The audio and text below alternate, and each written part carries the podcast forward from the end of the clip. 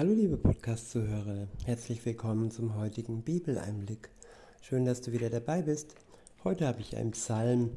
Es ist der Psalm 66 und ich verwende die Übersetzung Schlachter 2000.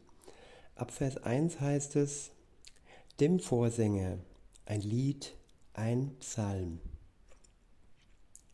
Jauchzt Gott alle Welt, besingt die Herrlichkeit seines Namens macht herrlich sein Lob. Sprecht zu Gott, wie furchtgebietend sind deine Werke.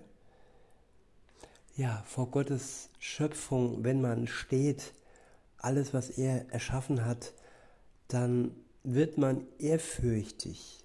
Das ist vielleicht auch eine Übersetzung, ähm, nämlich Furcht müssen wir vor Gott nicht haben. Wenn wir mit ihm in einer Verbindung stehen, wenn wir eine Beziehung mit Gott haben, dann geht es nur um Lob, dann geht es um seine Herrlichkeit, dann geht es um Freude, um Hoffnung und all das, ja, da ist keine Furcht im Spiel.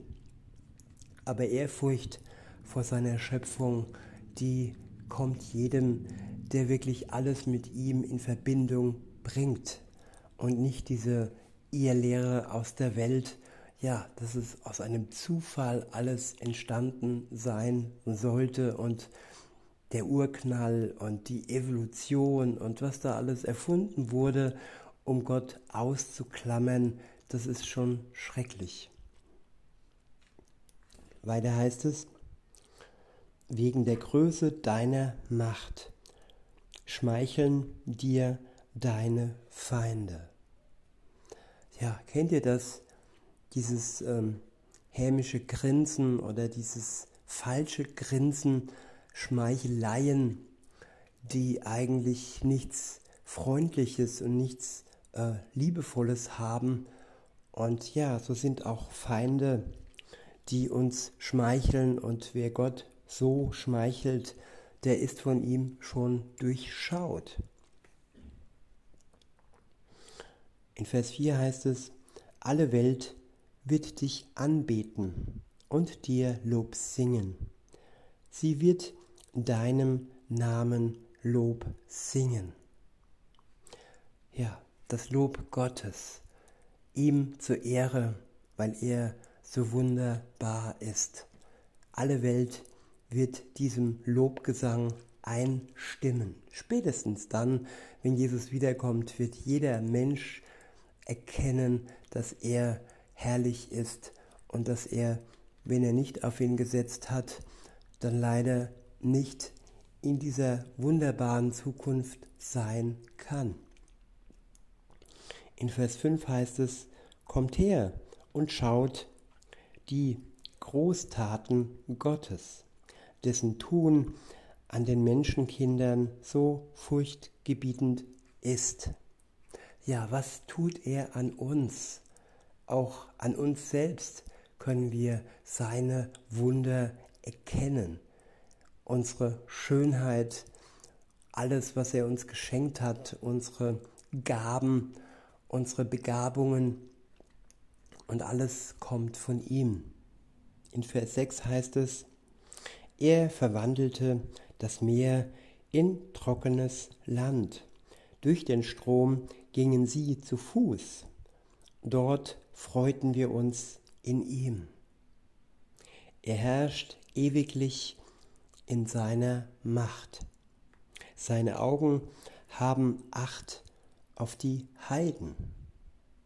Ja, die, die nicht mit Gott unterwegs sind, die Bibel nennt sie Heiden, sie sind im Blick Gottes. Zum einen weil er jeden einzelnen Menschen liebt und sich von jedem erhofft, dass er umkehrt, aber auch zum anderen ja seine Gerechtigkeit. Er wird alles erkennen und wird keine einzige Schuld eines Menschen übersehen. Seine Augen sind auf uns gerichtet. Das muss uns nicht erschrecken, das kann uns auch trösten, sodass wir erkennen, dass er uns erkannt hat, dass er uns kennt durch und durch. jedes einzelne Haar auf unserem Kopf ist gezählt. Und ja, er kennt uns ohne Worte. In Vers 8 heißt es, preist unseren Gott.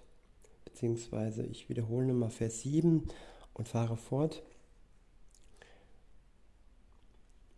Er herrscht ewiglich in seiner Macht. Seine Augen haben Acht auf die Heiden. Die Widerspenstigen sollen sich ja nicht gegen ihn erheben. Die Widerspenstigen sollen sich ja nicht gegen ihn erheben. Ja, das ist wie Selbstmord. Wenn man sich gegen Gott erhebt, dann hat man die schlechtesten Karten und die schlechtesten Chancen. Nein, man hat überhaupt keine Chance. Null. Und ähm, es ist töricht, sich gegen, sich gegen Gott, gegen seinen Willen, gegen seinen Plan zu erheben.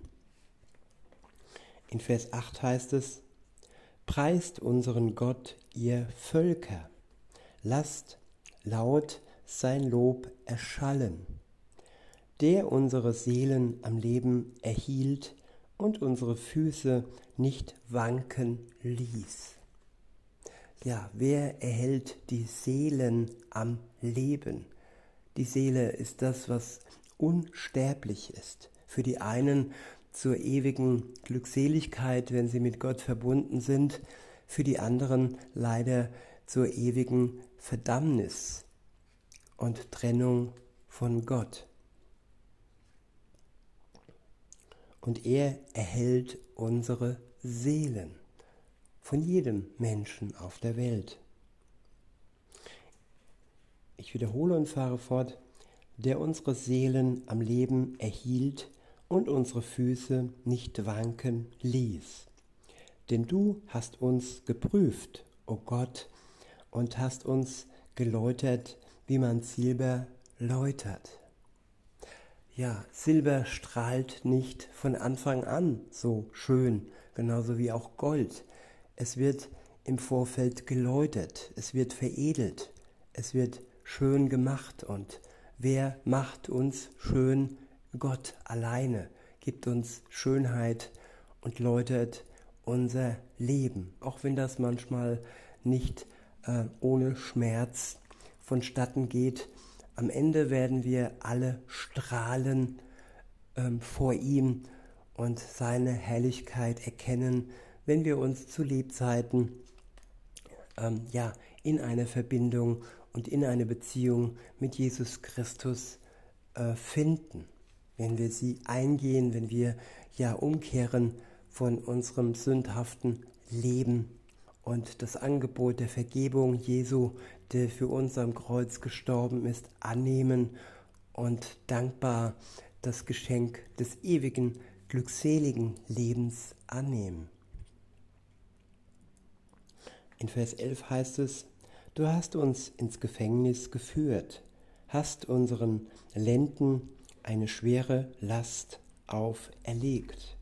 Du hast Menschen über, unsere, über unser Haupt fahren lassen.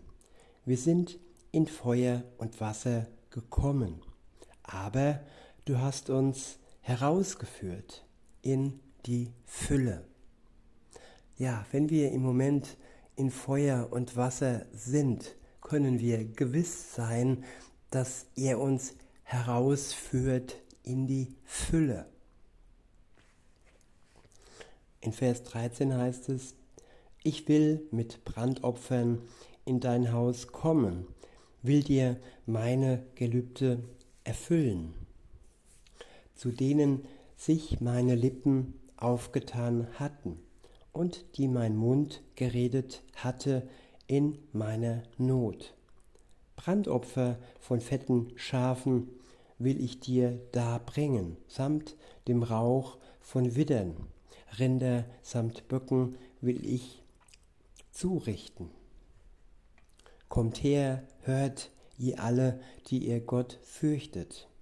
Ich will erzählen, was er an meiner Seele getan hat. Zu ihm rief ich in meinem Mund, und sein Ruhm war auf meiner Zunge. Ja, zu Gott rufen, ihn gleichzeitig aber auch rühmen. Das ist eine Eigenschaft, die wir von dem Geist Gottes geschenkt bekommen können. Nicht nur jammern, sondern auch den Ruhm Gottes in unseren Gebeten Gott bringen. Und das ist das wahre Opfer, das Gebet, die Anbetung Gottes. Und diese gefällt ihm ja noch vor allen anderen Opfern, die wir ihm bringen. Denn eins steht fest, Jesus Christus hat das einzige Opfer gebracht, das wirklich Sinn macht und das wirklich hilfreich ist bis in die Ewigkeit hinein. All diese Opfer, die es gab, die Brandopfer, die Schlachtopfer und so weiter und so fort, sie waren nur für kurze Zeit wirksam und dann mussten sie wieder und wieder wiederholt werden. Aber das Opfer Jesu am Kreuz für dich und für mich, das muss nicht wiederholt werden. Das schenkt jedem ein für allemal das ewige Leben, der daran glaubt, an diese Errettung. In Vers 18 heißt es, hätte ich Unrecht vorgehabt in meinem Herzen, so hätte der Herr nicht erhört. Ja, Gott erhört nur, wenn es gerecht zugeht. Und darum geht es auch ja in unseren Gebeten, wenn wir gerechte Gebete sprechen, die nach seinem Sinn, nach seinem Plan ja übereinstimmen, dann erhört er uns.